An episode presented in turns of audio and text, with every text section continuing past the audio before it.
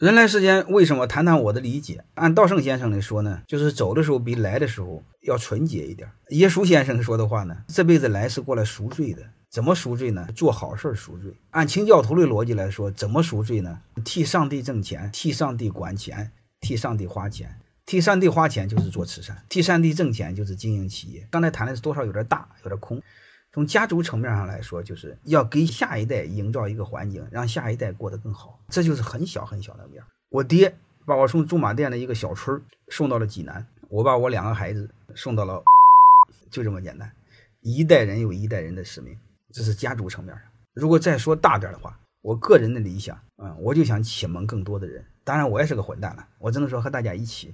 启蒙更多的人，让我生活的环境，我后代生活的环境更舒服一些吧。最起码别那个弱者相残吧。